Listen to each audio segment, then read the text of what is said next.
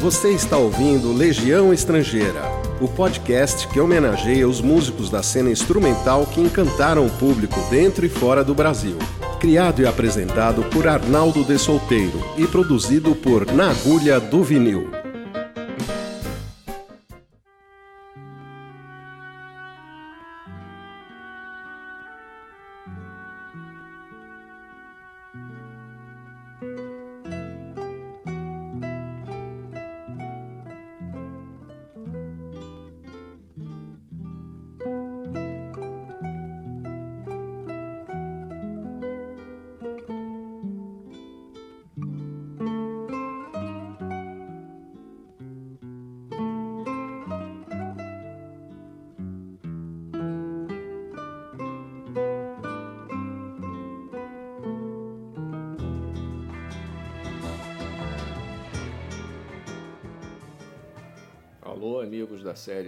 Estrangeira. É um prazer estarmos juntos novamente nessa série que revisita as carreiras dos grandes artistas brasileiros de sucesso internacional. O nosso herói de hoje é realmente um herói. É um craque que conseguiu proezas inimagináveis e incomparáveis. O currículo dele é impressionante. Se não vejamos é, mais de 100 discos como líder, que resultaram em cinco prêmios Grammy e mais 10 indicações, 800 trilhas de filmes gravadas por ele, é, compositor de várias músicas premiadíssimas também, tanto na área clássica quanto no jazz, e que nunca deixou de ser um dos grandes difusores, grandes divulgadores da música brasileira popular e clássica no mundo inteiro. Uma pessoa de quem eu tenho orgulho tremendo, todos nós brasileiros devemos ter, e pude ser seu amigo também, com uma convivência não muito grande, porque ele não vinha tanto ao, ao Brasil, mas eu procurava sempre poder assisti-lo no exterior comprava todos os discos, seguia a carreira. Depois que passamos a ficar mais em contato, ele me mandava algumas coisas. Os discos estão todos aqui autografados e é uma honra estar falando hoje sobre esse mestre, Laurindo Almeida. Laurindo, assim, realmente merece um capítulo, é um capítulo à parte dentre todos os brasileiros que foram lá para fora. Até porque ele foi um dos primeiros, ele foi o grande pioneiro ele foi um desbravador de mercado, um desbravador de, de fronteiras. É, porque você só para o que ele conseguiu, né? Só para falar dos prêmios Grammy, né? Muito se fala no Brasil, ó, fulano ganhou o Grammy, não sei o quê. O Grammy, principalmente depois do Latin Grammy, né? É, ficou muito fácil, ficou mais fácil ganhar Grammy.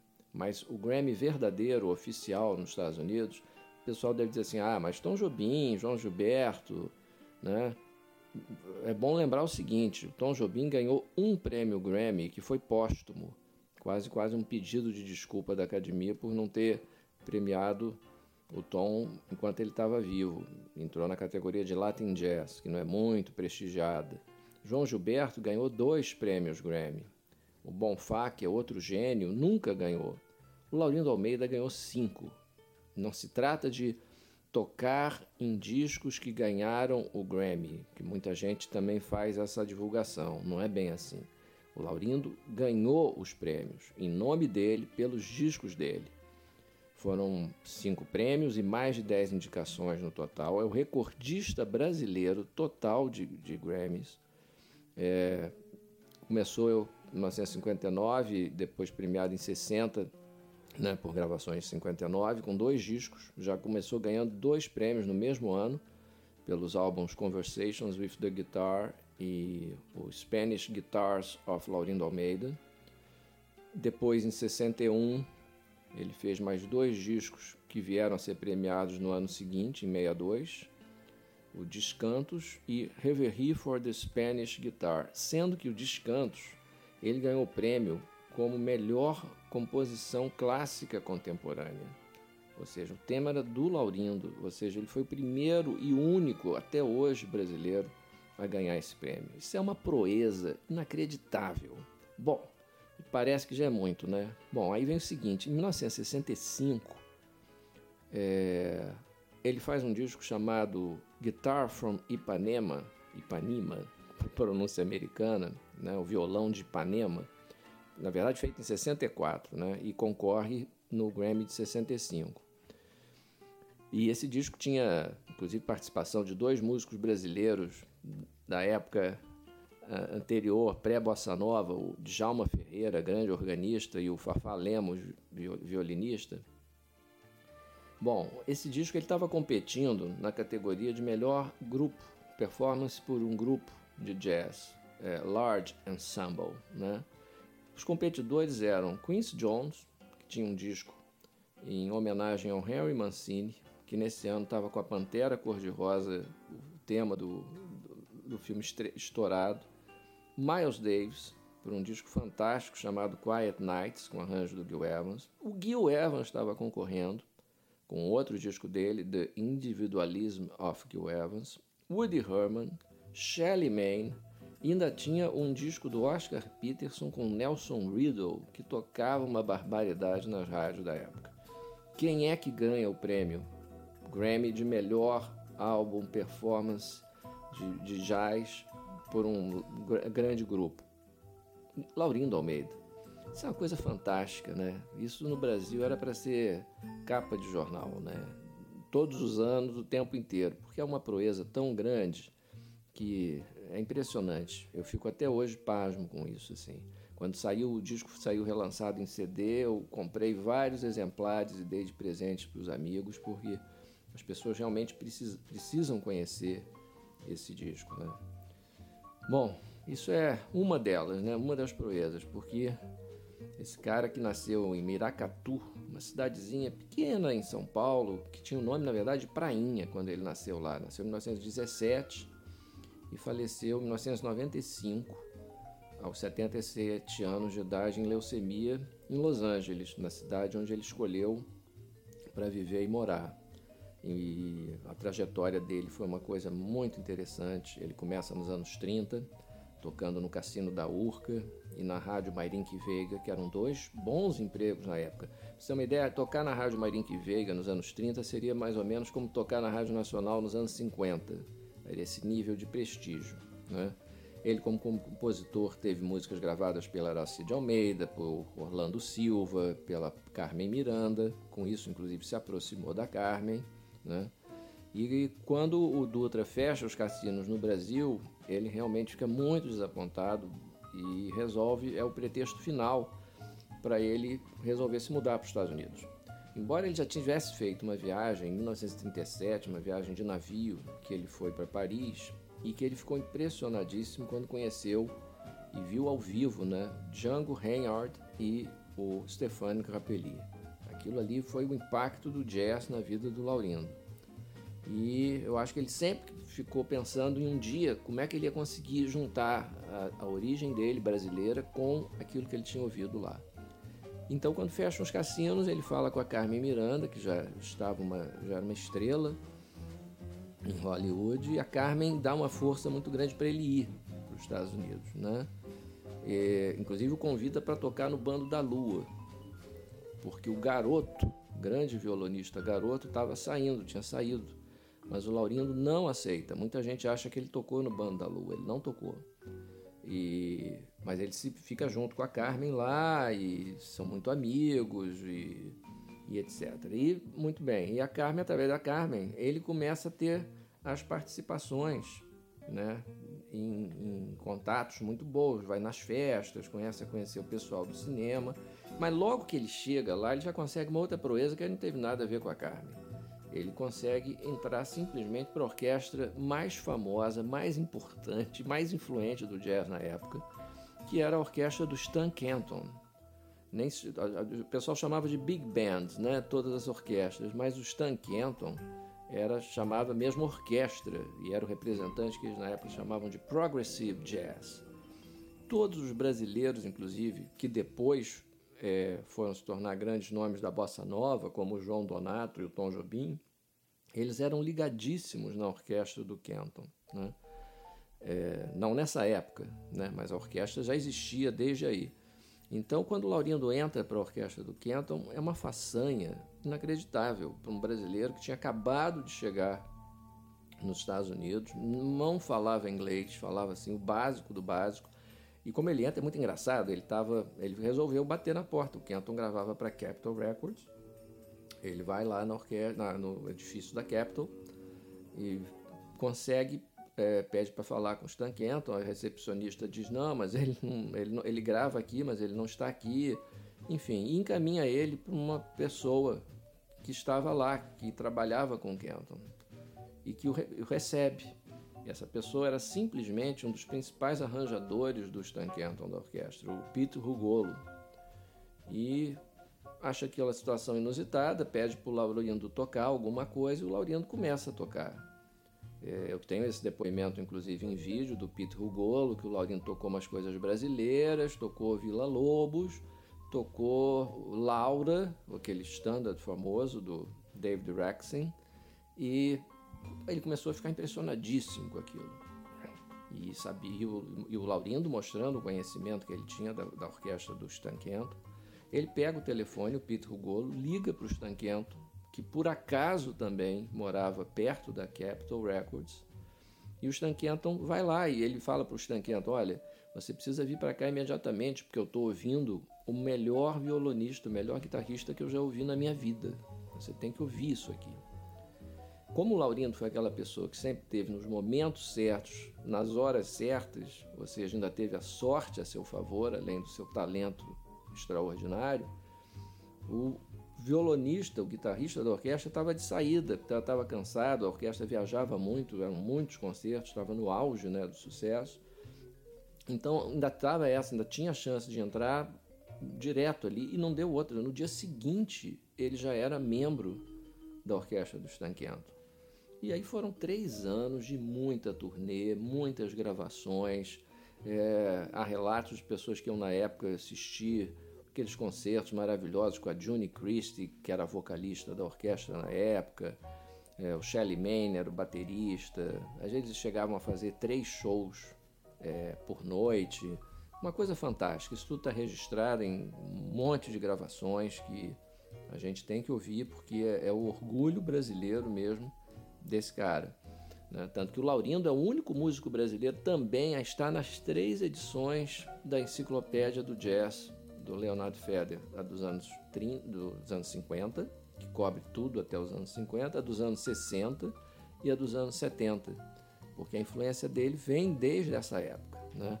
Então, não bastasse o, todo esse envolvimento que, e a projeção que ele ganhou no mundo do jazz através do Kenton, o Laurindo começa também a se meter no, na, no mundo de Hollywood, com muito sucesso. Porque a Carmen o, o recomenda, um dia um ator liga para ela para alguma coisa, para alguma sugestão, ou ela comenta da presença do Laurindo lá, e ele começa imediatamente a ser chamado. Ele me contou que a primeira gravação dele foi para um filme chamado Romance on High Seas, ou seja, Romance em Alto Mar, que por acaso também foi o primeiro filme da Doris Day. Isso 1948. E nesse mesmo ano, uh, a Carmen recomenda ele para o Danny Kaye, que estava fazendo um filme chamado A Song is Born, que no Brasil se chamou A Canção Prometida. E o Danny Kaye quando ouve o Laurindo também fica doido e chama ele para tocar no filme. Bom, quem, quem toca nesse filme é uma cena histórica que inclusive entra em muitos documentários sobre o jazz, porque é uma cena que junta Benny Goodman, Louis Armstrong, Tommy Dorsey, o Louis Belson, entendeu? E é inacreditável a quantidade de talentos que está ali naquela, naquela cena. Todos vão tocando juntos e com sessões assim, tem uma parte mais de brasileira, que tinha participação de outros músicos brasileiros que tocavam com Laurindo na época, que inclusive era o, o russo do pandeiro na, na, percussão. Então o Laurindo, além de gravar na trilha, ele aparece no filme ali tocando violão. É, Para mim é emocionante ver esse filme. Né? E no total, em 1990, ele contabilizava, é, ele tinha tudo isso documentado, inclusive, 800 trilhas de cinema, né, de participação. Ele, inclusive, compôs várias delas. Ele compôs 16 trilhas, inclusive um filme muito importante chamado Maracaibo. Várias trilhas ganharam o Oscar. Uma delas, por exemplo, foi um filme famoso chamado Matar ou Morrer. E o autor da trilha sonora era o Dmitry Chomkin, o russo, né?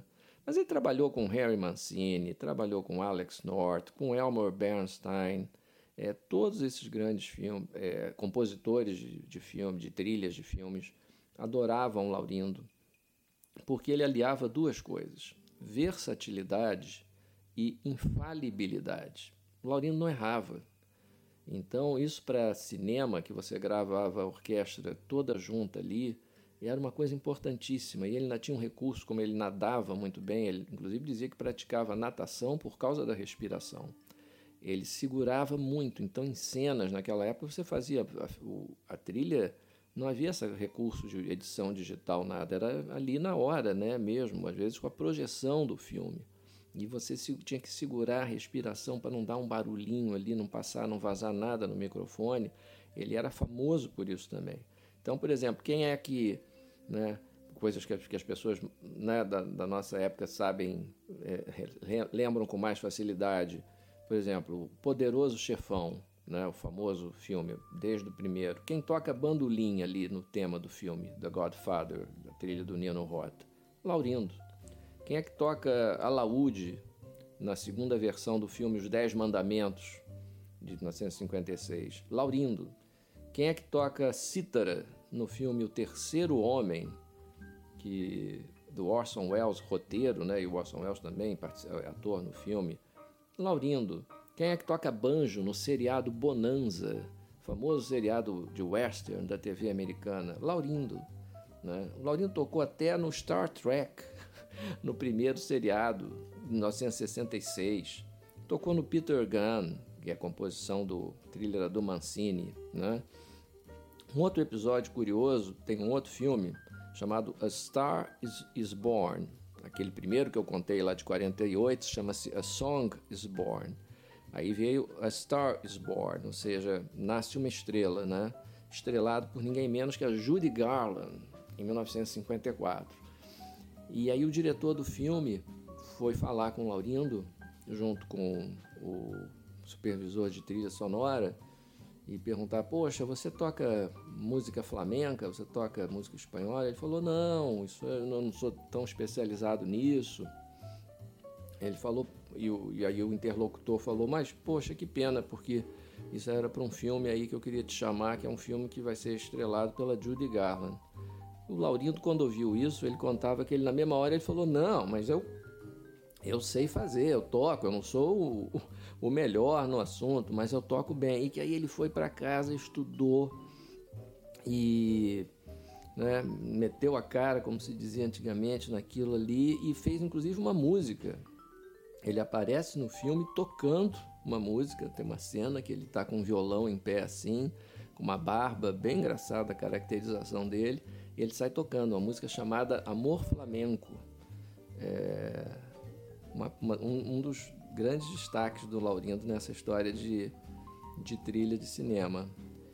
E que ele conseguiu a vida inteira fazendo isso. Né? Tem um filme também, O Velho e o Mar, tem um outro filme chamado The Unforgiven, Os Imperdoáveis, de 1992, do Clint Eastwood, que também era outro fã do Laurindo e o chamava sempre para gravar, o Clint inclusive, é, fã de jazz também, né? amigo meu e tudo, cara espetacular.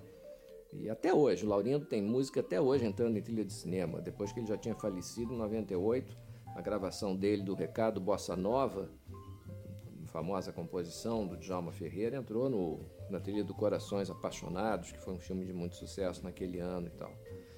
Bom, então a trilha, a parte de trilha, a história está contada. Não bastasse isso tudo, no meio disso tudo, ele ainda consegue se firmar como um dos grandes precursores da bossa nova. Por quê? Porque em 1953 ele começa a fazer uma série de shows num clube chamado 881. E, na verdade, em 1952 que ele começa a tocar nesse clube. E em 53, o Richard Bock, que era um produtor muito famoso, dono do selo Pacific Jazz, que era o selo mais importante do que se chamava West Coast Jazz ou Cool Jazz, né, com Jerry Mulligan, Chet Baker, esse pessoal todo, é, vai assistir, fica fascinado e resolve chamar o Laurindo para gravar. E isso resulta num disco que foi realmente pioneiro na fusão de improvisação jazzística com música brasileira, ou seja, improvisação jazzística sobre ritmos brasileiros. Óbvio que não existia a batida da bossa nova na época, né? Então, esses ritmos eram principalmente baião, basicamente baião, samba e choro. Né? Mas uma improvisação realmente com Bud Shank, tenores, é, sax, é, sax alto espetacular, né? É, o baixista era o Harry Barbazin, Barbazin, o baterista o Roy Hart. Essa foi a primeira formação. Depois teve várias, entrou o Gary Peacock substituindo de baixo e tudo. Mas o que eles gravaram na época teve um impacto muito grande, mexeu muito com a cabeça dos músicos. Foi aquele disco que todo músico em Los Angeles, eles contam que todo mundo tentava ouvir, todo mundo tinha em casa, porque foi uma novidade para eles também.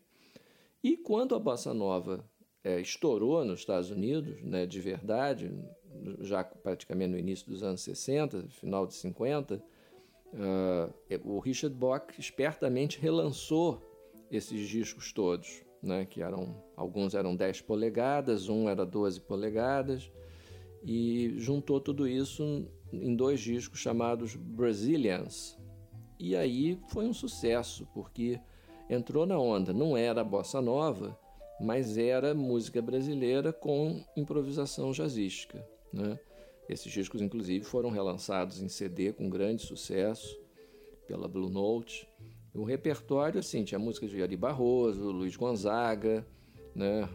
Jorge, mas misturava, tinha Jorge Gershwin, ele gravava de vez em coisas tipo Round Midnight, é, gravava sempre alguma coisa do Radamés em Atali, né? E nesse ponto, aliás, o Radamés e o Vila Lobos precisam ser citados como dois compositores com os quais o Laurindo nunca perdeu o vínculo e foi o grande divulgador e o grande intérprete deles no exterior. Ele em quase todo disco ele incluía alguma música do Radamés e ele tinha uma admiração enorme por ele pelo Vila Lobos.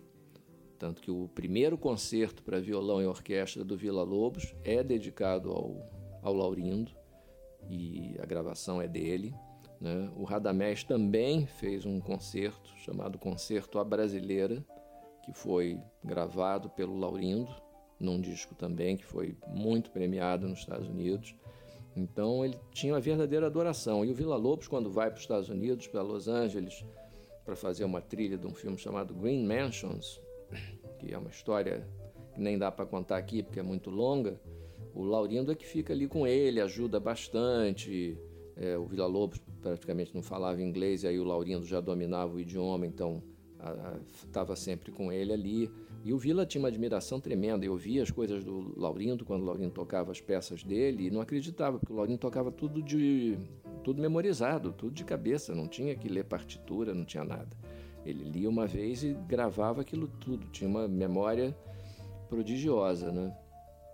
Então, vejam bem, então tudo isso vai se encaixando e somando, porque o músico vai ficando cada vez mais completo porque ele tocava tudo bem, né? E aquela história de fazer a música para o filme da Judy Garland, do Amor Flamenco, como aquilo foi bom, o esforço dele para entrar na, e, se, e, e se, se, aperfeiçoar, digamos assim, na parte da música flamenca, música né, Spanish guitar, foi ótimo, porque vários, inclusive, dos prêmios Grammy que ele ganhou, foram para discos que tinham essa pegada, né? inclusive nos títulos. Né? Então foi um esforço ali que teve um rendimento maior até do que ele imaginava. E aí nos anos 60, a carreira do Laurindo segue de vento em popa, tanto nas trilhas quanto em gravação de disco. Ele faz uma turnê famosa com o Modern Jazz Quartet em 63 e 64 que resulta num disco chamado Collaboration, que tem uma, uma belíssima gravação do concerto de Aranjuez. Tanto que quando, quando o Laurindo é indicado para o quinto e ganha o quinto Grammy, naquele ano ele podia ter ganho dois Grammys de novo, porque esse disco com o Modern Jazz Quartet também estava indicado em outra categoria, o Collaboration. Por pouco não ganhou. Aí o Laurindo grava um, um álbum com Stan Getz para Verve, convidado pelo Creed Taylor, que era outro fã dele. Grava com George Shearing, grava com John Hendricks, um disco famoso do John Hendricks, outro amigão meu, saudoso, cantor, pai do Vocalize, um disco dedicado, homenagem ao João Gilberto, com o repertório do João. Uh, grava um disco em duo com o Sammy Davis Jr., que também estava no auge da fama. Esse disco, aliás, é belíssimo. Ele já tinha gravado também com High Lows, que era o melhor grupo vocal da época. Inclusive, o High Lows gravou composições do Laurindo. Então, era nata da nata. Né? Em casa também a companhia não podia ser melhor, porque Laurindo, que se casou várias vezes, já estava nessa fase com a sua última esposa, que foi a Deltra, Deltra Imon, que para os íntimos é chamada de Didi Almeida, porque ela ficou com o apelido de Didi e ganhou o Almeida no sobrenome depois que eles se casaram. Excelente soprano e fizeram gravações maravilhosas juntos. Né? E em 1974, o Laurindo forma um outro grupo chamado LA4, com seus amigos, uns amigos desconhecidos. Ray Brown no baixo, Shelly Main na bateria e o Bud Shank no sax alto. Então começa mais uma etapa de muito sucesso, de muitos discos. Eles chegavam às vezes a gravar dois discos por ano, excursionaram pelo mundo inteiro, tanto que fizeram um show que foi gravado ao vivo em Montreux, virou disco também, que foi um, considerado um dos melhores shows da história do Festival de Montreux em 1979. 1979, por falar nisso, o Laurindo grava um disco chamado Concerto for Guitar and Orchestra, com a Orquestra de Câmara de Los Angeles, que é a composição dele mesmo, um concerto composto, composto por ele. E do outro lado do disco, do LP, era o Concerto à Brasileira do Radamés, de 1967. Esse disco eu recomendo porque isso é uma obra-prima. O meu vinil está devidamente autografado pelo querido Laurindo. É, em 85, é, depois desse grupo, o, o Shelly Manne, quando ele, o Shelly Manne é, morre, ele é substituído pelo Jeff Hamilton, baterista que veio inclusive ao Brasil várias vezes tocando com a Diana Krall. E foi seguiu também com o grupo durante um bom tempo. Em 85, o Laurindo grava um disco chamado Artistry in Rhythm, que é uma homenagem dele ao período com Stan Kenton. Essa música era tipo o prefixo né, da, da orquestra do Kenton. Em 86, ele forma um duo com, com a Sharon Isbin, que depois se transforma num trio com Larry Coryell, então ficou Coryell, Isbin e Almeida. Eles têm um disco, um CD chamado Three Guitars Three, que é maravilhoso. Em 89 ele faz um trio, outro trio com Charlie Bird, violonista, e o, Laurin, e o Barbosa Lima, Carlos Barbosa Lima. Né? O Charlie Bird também foi outro amigo do Laurindo. É que não dá tempo da gente falar muito, porque esse programa vai durar três horas, vai ficar maior do que o do Donato. Mas teve um outro disco indicado ao Grammy, chamava-se Brazilian Soul. Foi um disco gravado com o Charlie Bird. Né? Em 91, o Laurindo faz um outro disco para Concord, maravilhoso, chamado Outra Vez. Para você ter uma ideia, por exemplo, esse disco, aliás, é, é interessante, porque o repertório desse disco é Pixinguinha, Irving Berlin, Thelonious Monk e Beethoven. Então, nada mais Laurindo Almeida do que a junção, por exemplo, desses quatro né. Em 95 ele lança um Laserdisc muito bacana também, que foi fruto de um especial para TV é, PBS, PBS americana, né? E que os Laserdisc era como se fosse o DVD, né? Daquela época, antes de existir o DVD. Então, fica assim, é uma carreira que, olha, é difícil. Assim, eu devo estar esquecendo de muita coisa. Isso assim é realmente o que está me vindo assim à memória. Tanto que é, essa obra dele tão o americano adotou assim tanto o Laurindo, dá tanto valor a ele que a, todo o acervo dele foi passado em, em 99 para o museu, né, para a biblioteca do Congresso em Washington, que é onde está todo o acervo de Bach, Brahms, é, Frank Sinatra, né, tá, então as coisas do Laurindo estão lá também. Contrastando com todo esse sucesso internacional, infelizmente o Brasil não soube né, valorizar o Laurindo. Ele teve desses 100, mais de 100 discos gravados lá fora, pouquíssimos foram lançados no Brasil. Eu lembro de um chamado The Look of Love, que eu tenho a edição nacional, que é muito legal, que óbvio, Look of Love é a música famosa do Burt Bacharach, né? E ele toca outros sucessos da época, como o Indie, né? Tem uma gravação sensacional de Angel Eyes, mas sempre assim, tinha uma música, entrava uma música do Radamés. Ele não deixava de gravar coisa brasileira e de prestigiar os amigos. Agora, contrastando com todo esse reconhecimento no exterior, no Brasil, além de pouquíssimos discos lançados, o Laurindo veio se apresentar apenas duas vezes durante todo esse período de sucesso mundial. Em 1972, ele fez um recital clássico, antológico, na Sicília, Sala Cecília Meirelles, tocando o concerto para violão e orquestra do Vila Lobos, entre outras peças. E depois, em 87, no Free Jazz Festival, em shows no Rio e em São Paulo. Os dois shows foram arrasadores e a plateia ah, emocionadíssima, ele também, né, nitidamente emocionado no palco, talvez intuindo que fossem as suas últimas performances no Brasil. E infelizmente a imprensa brasileira deu um vexame, porque o tratou muito mal, a crítica foi péssima, mas isso eu já estou acostumado, né?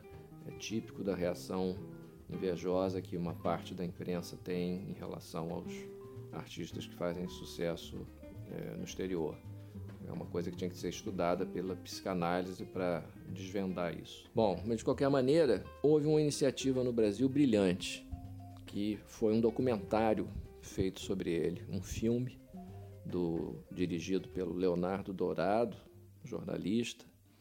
Ele me procurou, ele fez filmagens lá em Los Angeles, é, onde ele entrevistou não só a mim, mas outras pessoas bem próximas do Laurindo, inclusive o Peter Brugolo, né? E grandes compositores. Concluiu depois o filme no Brasil, entrevistando é, Santos, é, o Júlio Medalha, maestros importantes, né? E essa série, o primeiro filme, ele foi desmembrado numa série, se transformou numa série exibida pela GNT em 1999, pelo canal de televisão. Vocês podem encontrar isso na, na internet, no YouTube, se não tiver sido bloqueado. Existe lá. Eu sou entrevistado com muita honra no filme. É, pude fornecer muitas coisas, não só é, de informação falada, mas informação visual também. Eu lembro que, como eu tenho as enciclopédias do jazz do Leonardo Feder, o Leonardo é, Dourado filmou essa, as imagens das capas das enciclopédias que aparecem, são as, as minhas, né? Isso tudo foi usado no filme. E foi essa maneira, né? Eu acho que é a principal, o principal, a principal homenagem que, que o Brasil fez ao Laurindo, ao reconhecimento dele, foi essa, foi essa série de televisão que eu espero até que seja reprisada novamente, porque ela é riquíssima e é um material que não, não, fica, não fica velho, não fica datado, né? é atemporal. Então, vida longa a Laurindo Almeida.